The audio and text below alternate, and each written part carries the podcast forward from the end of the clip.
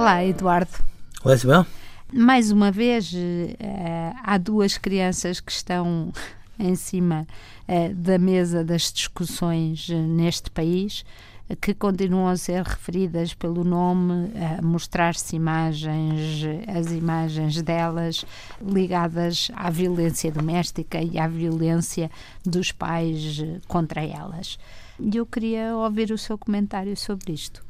Está a referir-se a que crianças, Isabel? Estou a, referir-me às crianças eh, do filhas da Bárbara Guimarães e do, do Carrilho e que eh, desde há muitos anos que nós aqui neste programa temos eh, achado inacreditável que a comunicação social, nomeadamente as revistas, façam capa de depoimentos que estas crianças deram em tribunal, que ponham estas crianças em evidência.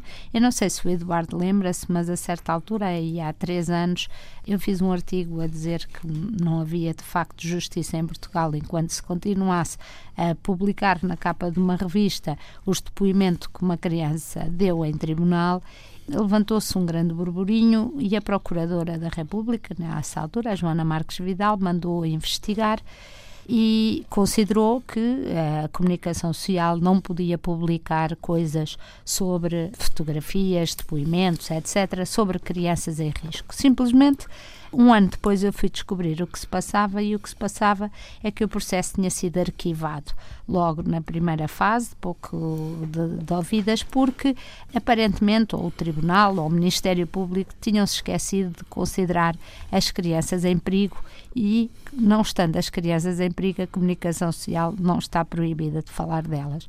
E, pelos vistos, três anos depois continuam a não ser consideradas em perigo e continuam a ser vítimas dos pais e da comunicação social.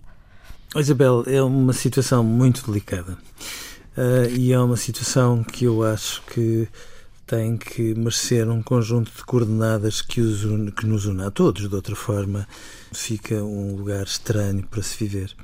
Eu continuo a achar que quando há um conflito entre os pais que precisa que de um tribunal para que a parentalidade se efetue, as crianças, por, inerência, têm de ser consideradas em perigo. Não me parece que haja outra forma de fazer. De outra maneira, nós estamos sempre com este pressuposto de que, com mais ou menos avaliação psicológica, mais ou menos uma daquelas equipas que parecem eh, proliferar como cogumelos e que apoiam as famílias, de repente se pode fazer tudo e as consequências para as crianças são nenhumas.